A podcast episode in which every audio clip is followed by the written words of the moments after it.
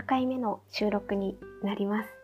はい、今日はですね、テーマは、まあ、何について話したいのかというと、まあ、またまたドラマの話かな？あの、カンドラに、うん、ちょっとハマりつつあって、えっ、ー、と、定期的に、いろいろ見ていく中で、あ、これ面白かったな、みたいなのをちょっと話そうかなと思って収録を撮っております。よろしくお願いします。そうですね、前、カンドラの話したのは115回目でトッケビを見て寝不足っていう話をしました。いやー、未だにね、トッケビ、トッケビいいよって 思ってて、やっぱその世界観は、世界観というかストーリーというか関係性というか俳優さんのもうなんだろうな表情一つからああめっちゃいいなっていうふうに思ってて1回目見終わった後に魂を持っていかれて2周目したいと思いつつまた2周目したらまた魂持っていかれちゃう現象になるからちょっともうちょっと間を置いてクールダウンして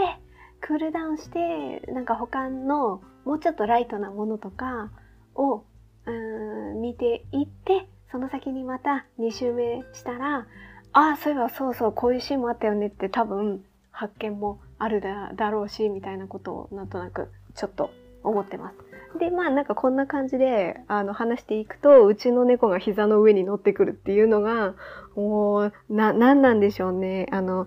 ちょっとね YouTube とかだったら映像があるから今こんな感じですってできるんですけどポッドキャストだと映像がないのでちょっと泣いてくれればまた違うかもしれないけど泣きもせず、うん、そうですね今ね私の顔に鼻を押し付けてきたんですけど、それもちょっと 音しかないので音もね、にゃーも言わないから、ちょっとにゃーと言ってみてください。ダメですね。言わないですね。にゃーも言わないですね。はい。ただ、ただ黙って膝の上に。私今ちょっと、えっ、ー、と、椅子に座って収録を撮ってるような姿勢なんですけど、ただただその膝の上に乗ってきて、なんかお尻ポンポンしろみたいな 姿勢を 実はしております。まあ、あの、そんな、あの、体勢のまま、ちょっと、ポッドキャストはゆったり撮れるので、お話の続きをしようかなと思いますが、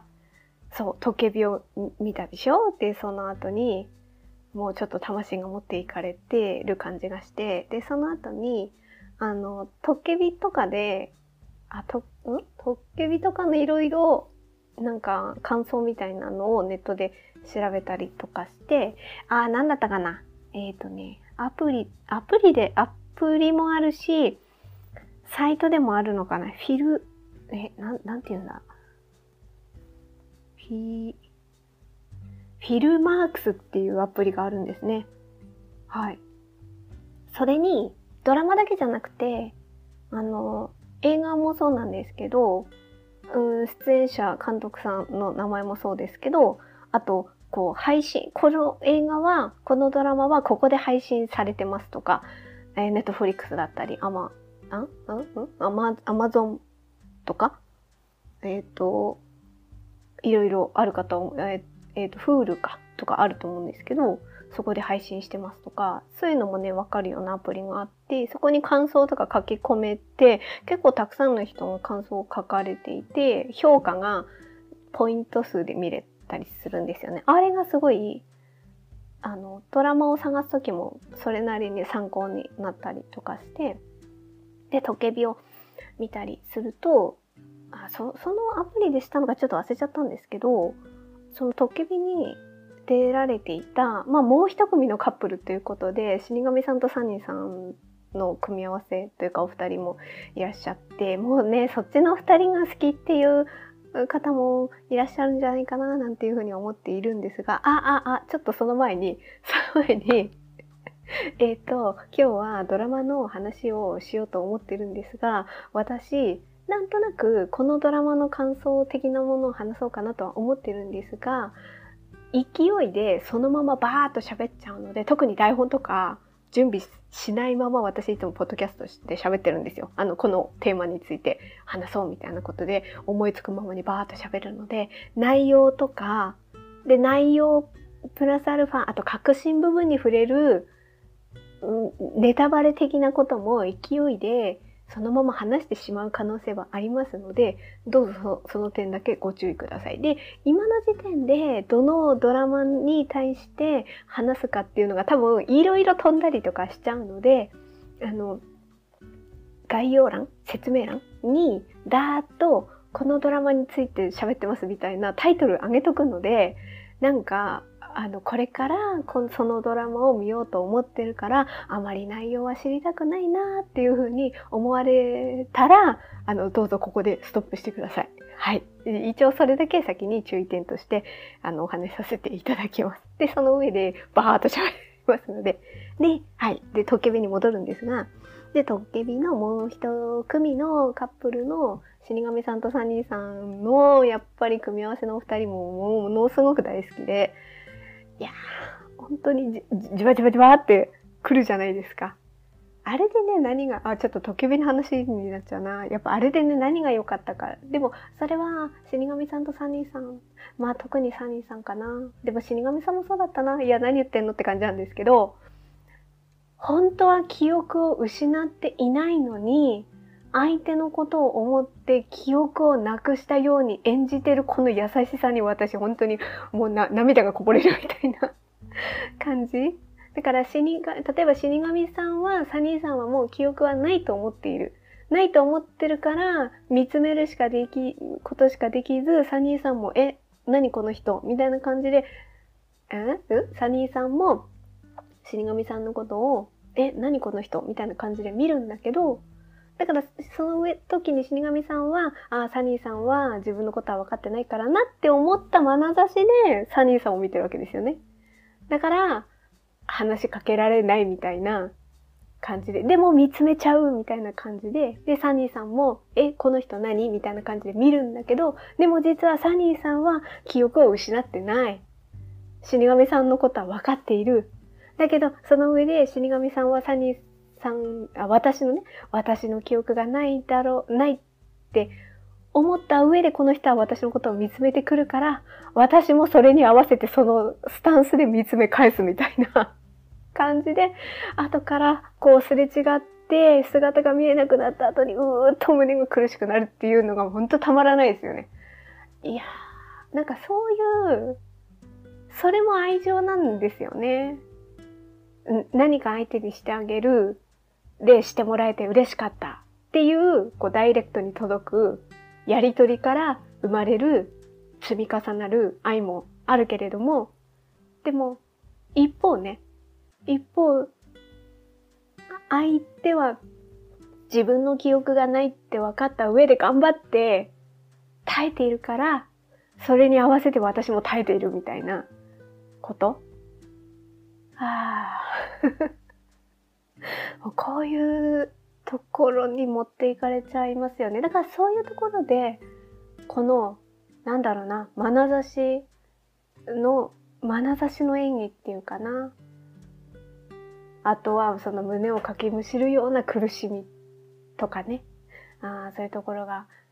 ああ、素晴らしいですよ。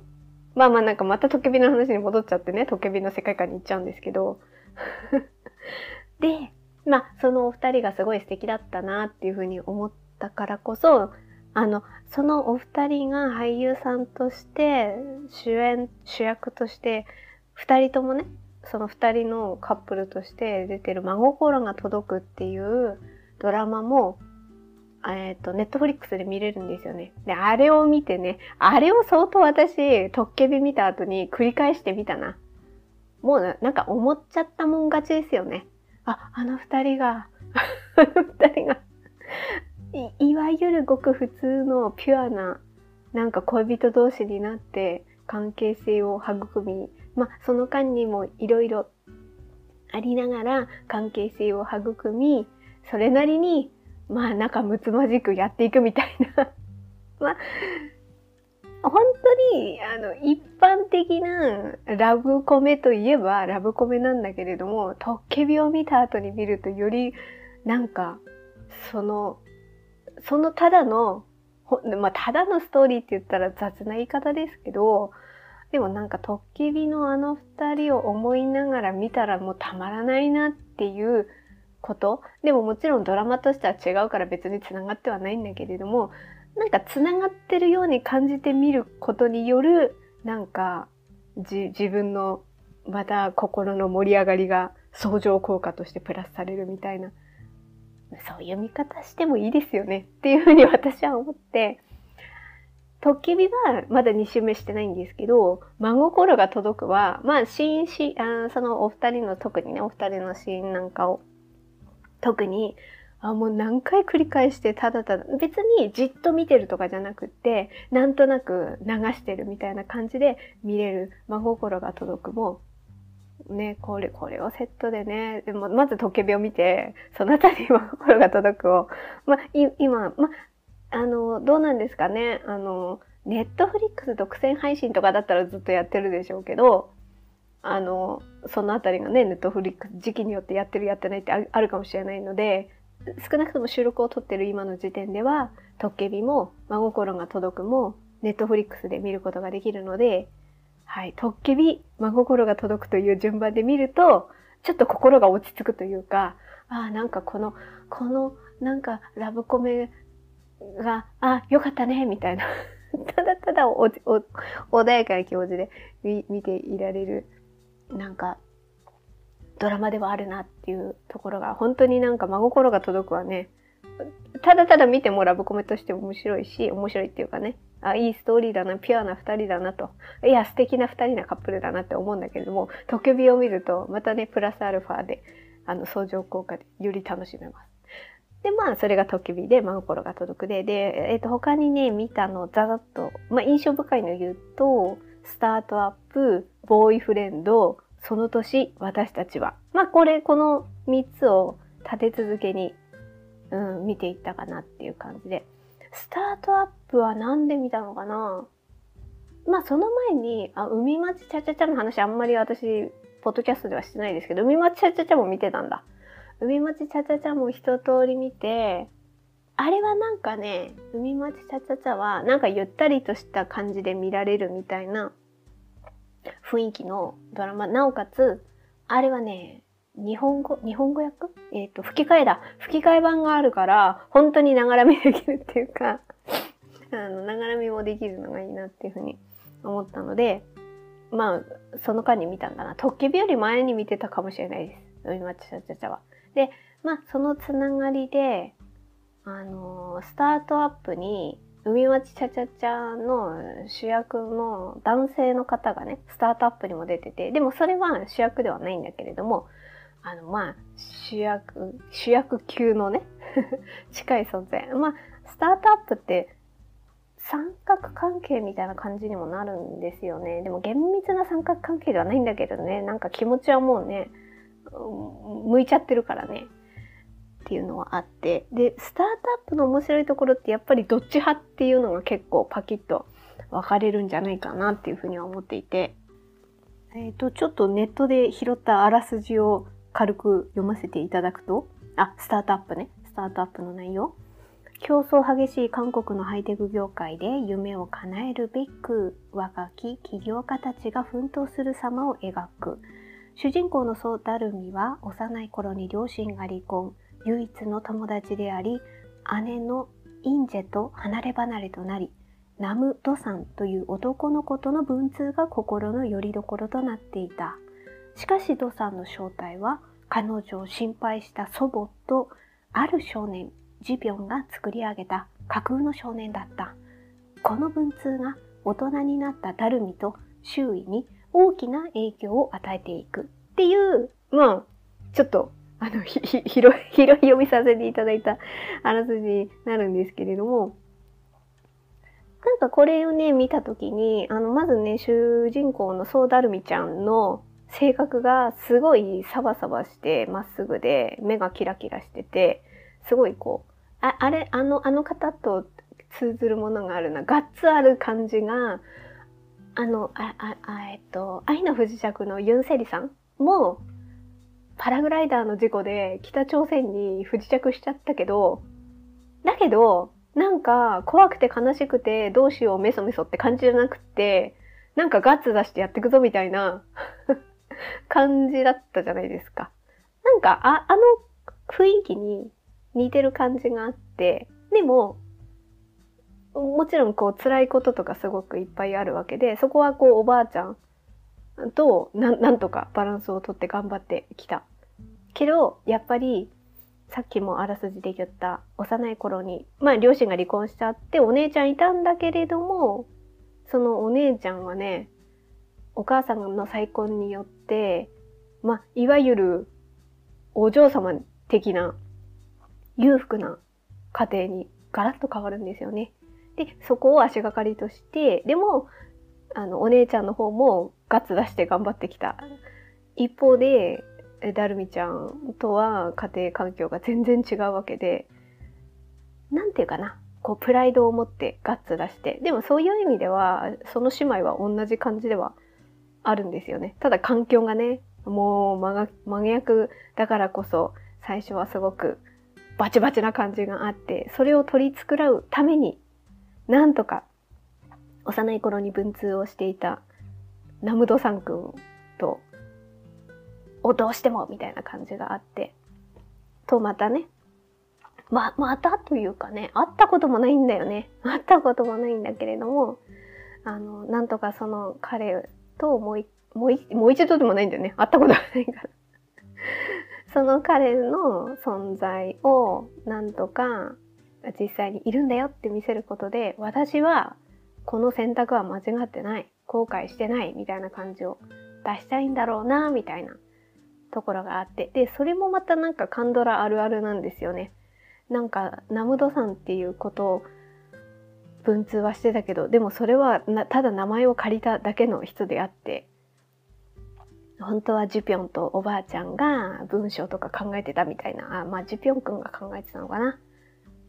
それでなんか、代わりをやってくれみたいな。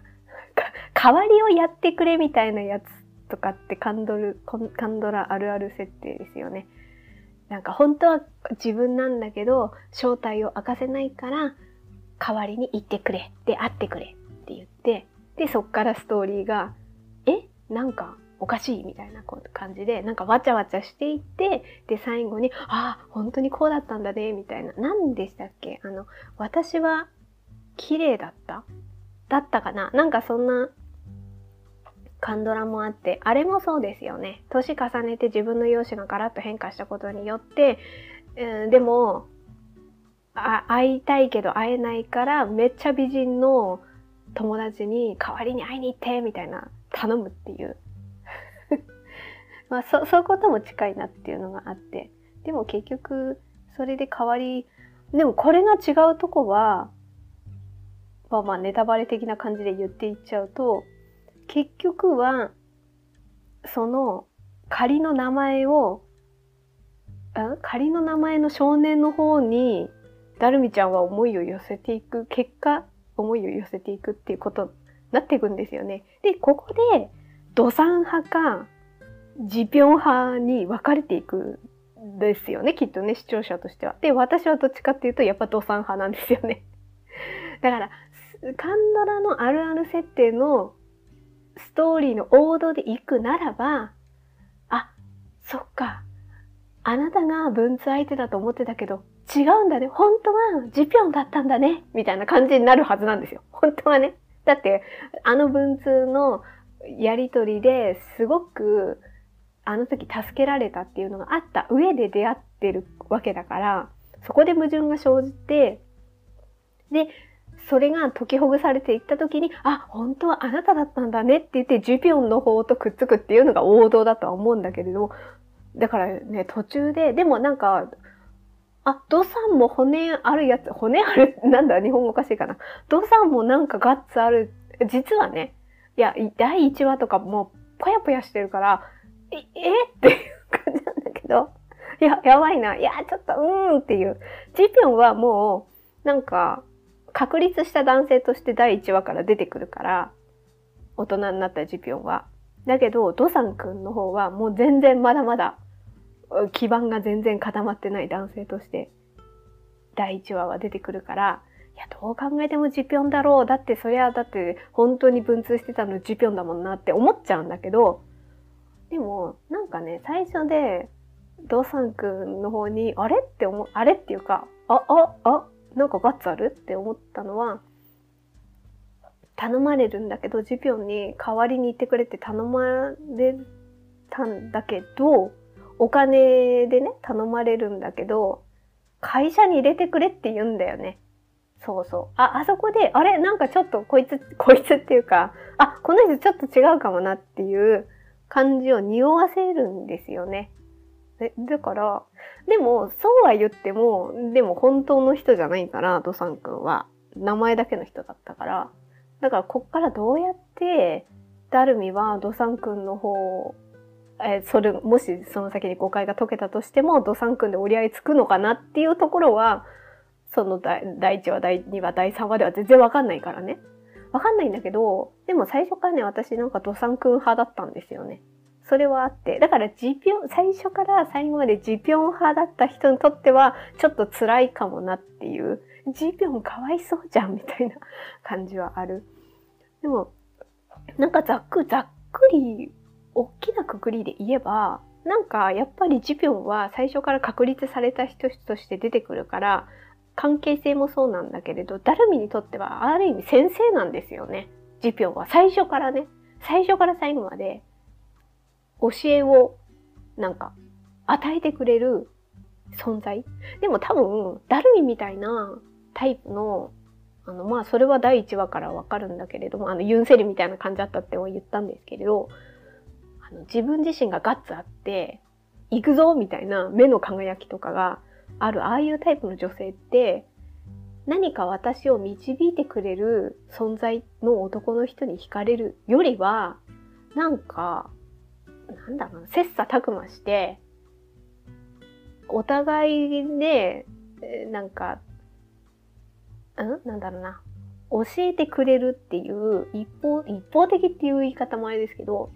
教えてくれる、諭してくれる存在よりは、お互いに頑張り合えて、一緒に進んでいくぞみたいな、まだまだここは未熟だけど、二人で頑張っていくことによって、何かしら、あ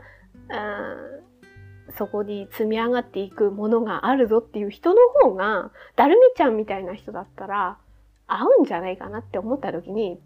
まさにドサン君ってそんな感じなんですよね。だから、こう第1話のところが、いや、大丈夫このパヤパヤした感じって思ったんですけど、そっからのちょっとずつこうドサン君の階段を上がっていく感じっていうところ。で、なおかつ途中で3年間離れ離れになるんですよね。あそこの間でのステップアップ感、ステップアップするんだけど、でも本質は変わらない感じとかっていうことを考えたときに、あ、やっぱドサン君だよなーみたいなことはね、思いましたね。だから、なんか、そう思、思いながら見てて、結果そうなってて、でもあまりにもジピョンかわいそうじゃんって言われれば、まあですよね、みたいなのがあって、で、そういう人にはやっぱ海町ちゃちゃちゃをその後に見ていただくと、いや、全然人が違うから違うんだけど、違うんだけど、まあ、まあ、そういう組み合わせで見てもいいんじゃないかな、みたいなのはあって。でも、どっち、どっちでもスタートアップでも海町ちゃちゃちゃでも言えるけど、ジピョン役の人は、直接的ではなくとも何かしらの恨みを買うという役どころはなぜか共通してたななんていうのはちょっと2つの作品を見て思いましたね。はい。スタートアップはそんな感じで。で、ボーイフレンド。ボーイフレンドはね、なんていうかな。ただただ綺麗だったな。綺麗すぎる。そして、ボーイフレンドの主役の？いや、もう男女どちらも綺麗としか言いようがない上に、男性側のあのピュア感がすごすぎるなっていうのと、ただやっぱああれの、そう、ああの二人が綺麗だな、そして男性の方が一途、一途すぎるな、一途すぎるな、っ て一途すぎ、一途すぎるず、あ、一時、一途すぎて、ピュアすぎるとこは多少は気になったんだけれども、うん、あのね、印象に残ってボーイフレンドでいいなって思ったとこは、まあ、の、本当にあの主役の二人はすごくいいのはもちろんわかりつつ、あのね、その主役の男性側の、えっ、ー、とね、えっ、ー、と、男性が磁力なんだな。そうそう、名前、名前がね、ちゃんと、えっ、ー、と、役どころの名前で言う、言いますけど、磁力。男性が。で、えっ、と、女性側がスヒョン。これ珍しいの、なんか財、よく財閥系が絡む、えっ、と、ロマンチックラブストーリーの場合って、男性側が財閥で女の人は一般家庭みたいなのがあったりするけど、これはね、スヒョンさんの女性側の方がもう財閥なんですよね。そう。で、知力が、まあ、いわゆる本当に一般家庭みたいな感じの男性で、で、まあね、磁力さんがよくできた人でね、なんか、こういうところでジェンダーのしがらみに縛られるタイプの男性だったら、あ、これは無理だろうなっていうふうには思って、でも、磁力さんってそういうところはちょっと感覚が違うんですよね。あの、要するにプライドとかメンツの問題とか、ああいうところが絡むとこの組み合わせでは厳しいなっていうふうには思ったりとかするんですけど、磁力さんはそういうタイプではなかった。で、一点というか、やっぱ気になったのは、私あの前に何回目かの、あの、私、私のポッドキャストの方の配信で、あ、そうそうそう、113回目だ。カンドラ好きなんだけれども苦手な設定はっていう話をさせていただいたことがありましてですね、あの時の苦手な設定っていうのがやっぱり親なんですよね。親の特に母親側の、え、っと、娘の結婚が、みたいなやつですよ。あれが本当に私、うわーってなって、もうすごくうわーってこうね、本当に嫌で、自分の、あれって、娘を思うから息子を、まあまあ娘だったりするんですよね。母親に対する娘の眼差し的なところが本当に苦手なんですけど、あれって娘のためと言いながら、やっぱり自分のためになってるんですよね。なんか自分の人生を満たすために、娘が思い通りになったら自分は満たされる。でもそれを隠しきれてないんだけれども、もう現れてるんだけれども、でもそれはもちろんそんなことは言わずに、娘の幸せを思えば、あの人と結婚した方が、みたいなやつですよ。いやいやいや、自分のポジション守るためじゃん、みたいなふうに私、思っちゃうんですけど、ああいうところはね、言わずに、っていうあ、ああいう設定の、なんか、圧が強すぎるのがものすごく苦手で、で、磁力さんの家族って、一見するとすごく、なんか温かい、磁力もなんか高青年でいい息子。マジで最後、マジでって言っちゃいましたね。最後までいい息子ではあるんですよね。どんなことがあってもいい息子なんですよね。お父さんお母さんのことを大事に思ってるっていうとこ全然ブレなくて。いや、もちろんスヒョンに対する愛情もそうです。ブレないっていう。そうなんですけど、で、すごくいい家族として兄弟愛もあって、ね、弟さんもいるけど変にこじれたりしないんですよね。あの、お姉ちゃんがめっちゃ社長と、あ、お姉ちゃんじゃないや、お兄ちゃんが社長と付き合ってるけど、なんか純粋に応援してる弟像でもありますし、だけど、あのお母さんが、あ、絶対なんかあるな、あ、一悶着あるな、ありそうだなっていう、大体ね、お父さんの方は理解あるけどね、お母さんがこじらせる、こじらせるっていうかな、っていうのがあって、やっぱそういうとこも出てくるんですよね、ボーイフレンドで。でも、最後には修正されていくんですよね。これはね、スヒョンのお母さんもそうなんですよね。そう。で、で、で、まあまあ、ジニョクさんの方の家族の話に戻るけれども、でもね、やっぱり、ね、ジニョクさんの方のお母さんが、最後の方に、やっぱり冷静に、やっぱそうだよなっていう風になっていくっていうのはやっぱりあの夫婦関係が良かったんじゃないかなっていうふうに思いますね。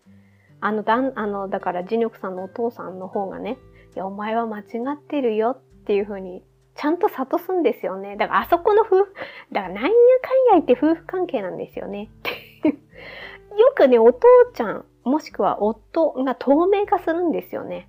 なんかいないことになっちゃったりとかすると、母親の方が暴走して、で、自分の、自分の幸せ像を満たすために、子供の結婚相手とか、まあ結婚相手もそうですけど、結婚するかどうかとかね、子供がどうのこうのとかね、孫がどうのこうのとかね、なってくるんですよね。で、あそこって結局夫婦関係で何かが埋まらないところを、夫婦関係はもう埋められないと思うからこそ自分の子供の方に目が向きがちじゃないかっていうふうに私は思っちゃうんですよね。で、そう考えた時に、あのジュニョクさんの家族の方は、お父ちゃんはちゃんとお母ちゃんを お母ちゃんっていうか、母親の方をちゃんと見てて、いや、お前のあれは違うぞ。今回はお前が間違ってるぞってちゃんとこう向き合って言うんですよね。いや、ああいうのって私すごい大事じゃないって思ってて。あそこは、前私愛の不時着に絡めて、父親は存在してるけど父親は不在っていう配信をしたこともあるんですよね。そう、111回目だ。父親はいるけど、父親としてはまるで不在っていう、うあの、配信もさせていただいたんですけど、磁力さんの家族に関しては、お父ちゃんの方は、やっぱちょっとお母さんの方にちゃんと向き合ってたところは違ったな。で、そういうのもあったから、お母さんの方も私が間違ってたわみたいなこと言えたんじゃないかなっていうところをこう回収していった感じがもラブストーリーとしても良かったんですけど、私はそこの家族の感じが良くて、だから最後まで見れたんだろうなっていうふうに思います。あそこで本当に、まあ、スヒョンさんのお母さんもそうですけど、もう最後まで暴、暴、暴走ってことでもでもないんですけど、ちょいちょいエッセンスとして、やっぱり、うん、ラブストーリーがメインで話が進んでいく中で、やっぱ親の存在っていうのが何かしらでこう、ボーンと入ってくるんですよね。あれがどれくらいの割合で入ってくるかと、どれくらい暴走してるかによって私、ああ、このドラマもうダメだわ、見れないわっていうのが思うのがちょっと分かれ道で。で、私脱落したのが前に言った、あの、綺麗な、ん？綺麗な？何でしたっけ？何でしたっけ？えっ、と、よくおごってくれる綺麗なお姉さんがちょっと脱落してしまったっていうところはあったんですよね。でもね、あの、ラブス、ラブストーリーじゃないや、ボーイフレンドは見れました。でもまあ、うん、綺麗な、綺麗な絵だったな っていうのはほんとしみじみ感じます。で、あとは最近、ほんとこれはね、昨日見終わったくらいのね、その年は、その年、私たちはっていうドラマ。これがなかなか、あの、ほんと個人の感想で、あれですよ。本当じれったいが過ぎる。キュンキュンするとか、感想でね、キュンキュンするとか、あの二人がすごい素敵だったとか、みんないい人たちとか、あると思うんですよ、感想はいろいろ。私はね、それはわかるんですよ。うん、そうだなっては思いつつ、それよりも何よりもじれったいが過ぎる。私はじれったいが過ぎるな。本当に。何かすれ違いがあったら、せめてもうちょっちょ、ちょっと先で回収してほしいっていうくらい、そのね、何かのすれ違いがね、もういつまで経ってもこれっていう。だから、その年私たちはで、だいたいね、1話2話は全体像をつかむっていうところがメインだから、なかなかハマれないんですよね、みたいなのってそれなりにあったりして、それはまあまあしょうがないなっていうのは思ったりするんですけど、その年は私たちはね、6話くらいまで見ないと私きついな。なんか、何を思いながら見たかっていうと、えっ、ー、と、その年私たちはの、えっ、ー、と、主役のお二人がいるんですよね。えっ、ー、と、チェ・ウンと、えっ、と、ヨンス。だから、ウンとヨンスがいるんですよね。で、まあ、この二人が中心であって、で、それを取り巻く人々たちがいて、それがめっちゃすごい事件に巻き込まれるとかでもなく、あの、それぞれの家族とかね、友達とか、あと、まあ仕事仲間とかの関わりが日常にこう、過ぎていく中で、この二人がどうなっていくの？みたいなところが、まあ話の中心にはなっていくんだけども、どう考えてもうんと4数でしょうみたいな。いや、この二人丸く収まるでしょ、最後にはって思いながら、わかんないですよ。わかんないんだけれども、途中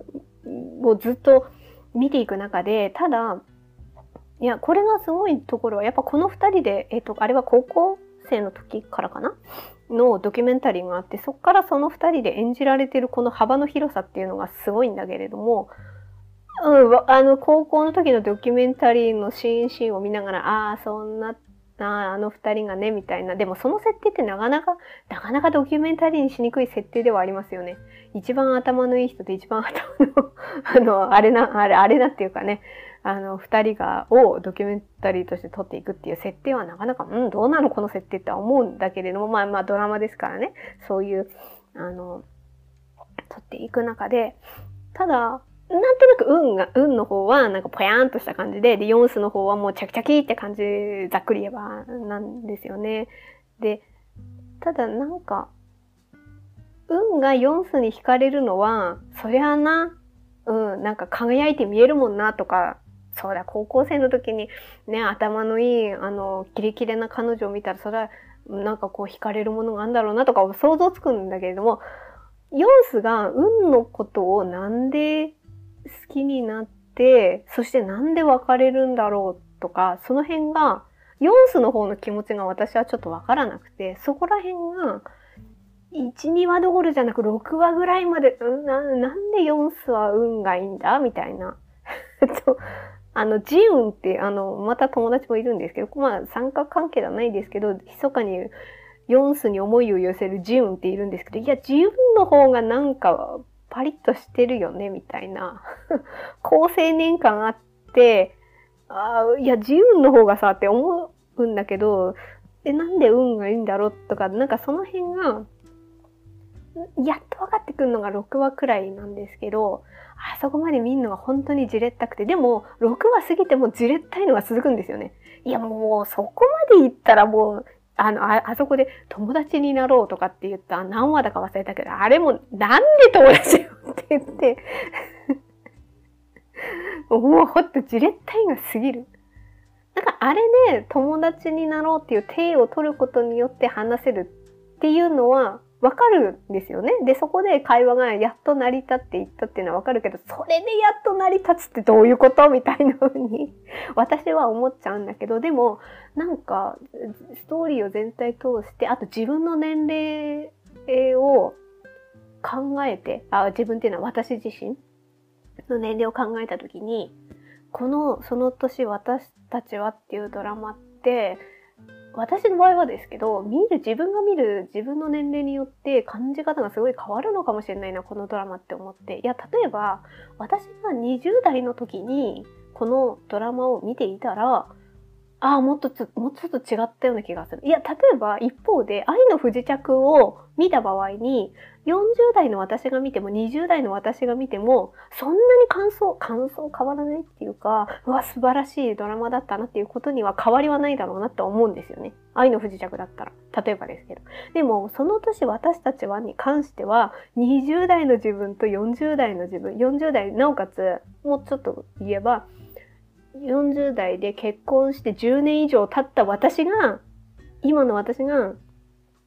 その年私たちを見るのと、20代、20代の時まだ結婚もしてないし、20代の私って将来誰と結婚するかもわかんない状態なんですよね。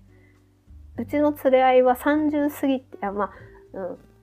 えっとね、人としては知ってたけど、人としては知ってたけど、えっと、20代の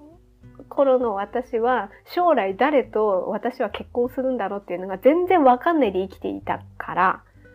あの時にこのドラマを見たら、うん、多分もっと楽しめた、もうキュンキュンするとかもっと楽しめたんだろうなっていうふうに思う。だから、なんかその人の置かれたって状況、立場、年齢によって、このドラマを見た感想ってめっちゃ振り幅広いんじゃないかなって、これは私の勝手な想像ですけど、っていうふうに思いました。いや、なんかその年の方は、評価とか、あの一番冒頭であのお話ししたアプリの評価とかで見るとめっちゃ高いんですよね。だから、このドラマを見ようと思ったきっかけも、わあ、なんかすごい評価高いんだ。あ、そっかそっか、なんか、なんか穏やかな感じで見れるのかななんか、そんなにね、すごいね、事件がどうのこうのみたいな感じでもなさそうだなっていう。で、わちゃわちゃもそこまでしそうにないなっ。なんか落ち着いて見れそうだなって勝手に思って、で、評価も高いから見たんですけど、私、あれ、あんあんなに、あんなにっていうか もうダメ。ダメっていうのは、この作品をけなしてるとかそういう意味ではなくて、あの、じれったいが過ぎて本当にね、もちゃもちゃもちゃもちゃ、本当に。もうちょっと、ちゃっちゃと言えや、みたいな。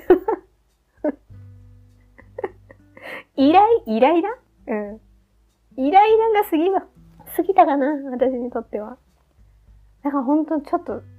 あ、なんだろうな。またなんか、愛の不時着とかトッケビとかを見た、終わった後の持っていかれ感っていうのあったんですけど、それとこのドラマを見た後のなんていうか、ほんともう、なん、なんなのみたいな感じに私はなっちゃったな。だからこれも私はね、もう結婚して10年以上経った感覚から見てるから、そうなのかもしれないな。うん。だから将来私は誰と結婚するんだろうまだわからないわ将来私はどうなるんだろうみたいな時に見たのとは多分違うんでしょうね。うん。だからなんか違う意味の疲労感がものすごかった。このドラマは。で、わ、なんかすごいなんか、ほんとダラダラ喋っちゃったな。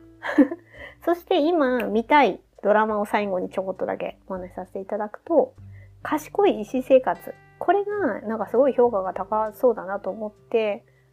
見たいな。でも次見るとは限らないんですけど、一応いずれ見たいなと思ってます。ただなんで、じゃあすぐ見ないのかっていうと、私あんまり医療系のドラマが好みではないっていうのがあって そこら辺が、なんか見ようかなって気持ちになったら見たいなっていうふうに思ってます。で、今ね、すごいハマってるのが、ウ・ヨンウ弁護士は天才派だ。これは良い。続きを早く見たい。だから、これはね、私今までネットフリックスのドラマって全部配信が終わった後に、バーっと見ちゃってるんですよね、いつも。だけど、ウ・ヨンウ弁護士の方はですね、まだね、途中なんですよ。配信が。もうね、早く次見させて。えっとね、今ね、何話くらいまで行ったのかというと、え、っと、エピソード？6話、6話までなんですよね。でね、明日、明後日、明後日、明後日あたりに、その次は配信されるので、早く次が見たい。これ本当に、あの、だ誰でもおすすめできます。安心しておすすめ。安心して？うん。安心してというか、法、弁護士の話なので、まあ、法廷シーン、事件を扱う法廷シーンが多いんだけれども、うん、そうですね。主人公が、の特性があるからこそ、すごく考えさせられる部分もありつつ、いや、なかなか、そうですね。あの、うーん、考えさせられますね。で、でも、考えさせられるけど、すごくね、ほんわかした気分にもなれて、で、なんとなく、あ、恋愛要素もちょっと入ってくるのかな。でもな、この感じだとなかなかきっと一筋縄ではいかないだろうな。でもな、この二人だったらな、ほんわかした感じで見ていきたいな、みたいな気持ちにもなりますね。はい。そんな感じの、これはあの見てる途中なんですけど。ああということで、本当に今日はね、ダダダッと、思う存分にカンドラの話をちょっとさせていただきました。トッケビ真心が届くスタートアップボーイフレンド。その年私たちは、で、えっ、ー、と、見たいのが賢い私生活と、見てる途中がウヨンウ弁護士は天才派だっていうことではい、このドラマについてお話しさせていただきました。今ですね、まあちょっと近況的なことをお話しすると、私あの、差し込んで YouTube とかや、YouTube をやってるんだな。で、YouTube やってて、次のあの配信の動画は撮ってるんですけど、まだ編集を全くやってないっていう感じなので、今週中に一本それを編集してあげられたらいいな、くらいな感じでしょうか。なんかだんだんなんか YouTube もやってるからなのか見ていただける方がちょっとずつ増えてきているのがあるので、自分なりにね、なんかやりがいがあることがあって嬉しいななんていうふうに思いつつあの無理せずちょっと続けてできるだけあの刺し子のななんていうかな自分なりの納得いく刺し子付近が作れるような研究をひたすら続けていきたいなっていうのが今の近況でしょうか。でその時にあの程よく見れるカンドラっていいんですよね。あの特にウヨンウ弁護士とかなんかはねすごくこううわーって揺さぶられるまででもなくほわっとした感じで見れるから私はちょっとそういうのが相性いいんじゃないかななんていうふうには思っております。はい。あの、長々と 聞いていただいてありがとうございました。はい。えー、皆さん、程よい一日をお過ごしください。スノーでした。